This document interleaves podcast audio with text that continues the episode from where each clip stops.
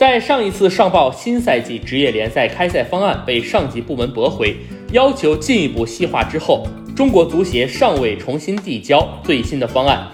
这也意味着，原本六月下旬中国足球赛事重启的计划极有可能继续向后延后。中超新赛季到底什么时候能够开赛？毕竟韩国 K 联赛新赛季已经进行了两轮，日本 J 联赛也将在周中重启，具体的时间表。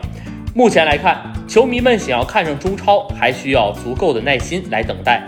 据悉，中国足协在细化新赛季开赛方案时，已经参考了德甲和 K 联赛的相关防疫指南和比赛指引。但即使能够赶上本周工作日结束前递交修改后的重启计划，从近期的时间表来看，最快也要到六月上旬，甚至六月中旬才能够有批复。可以进一步压缩整个赛季的比赛时间，可以很好的形成闭环管理。这就是为什么赛会制预案会进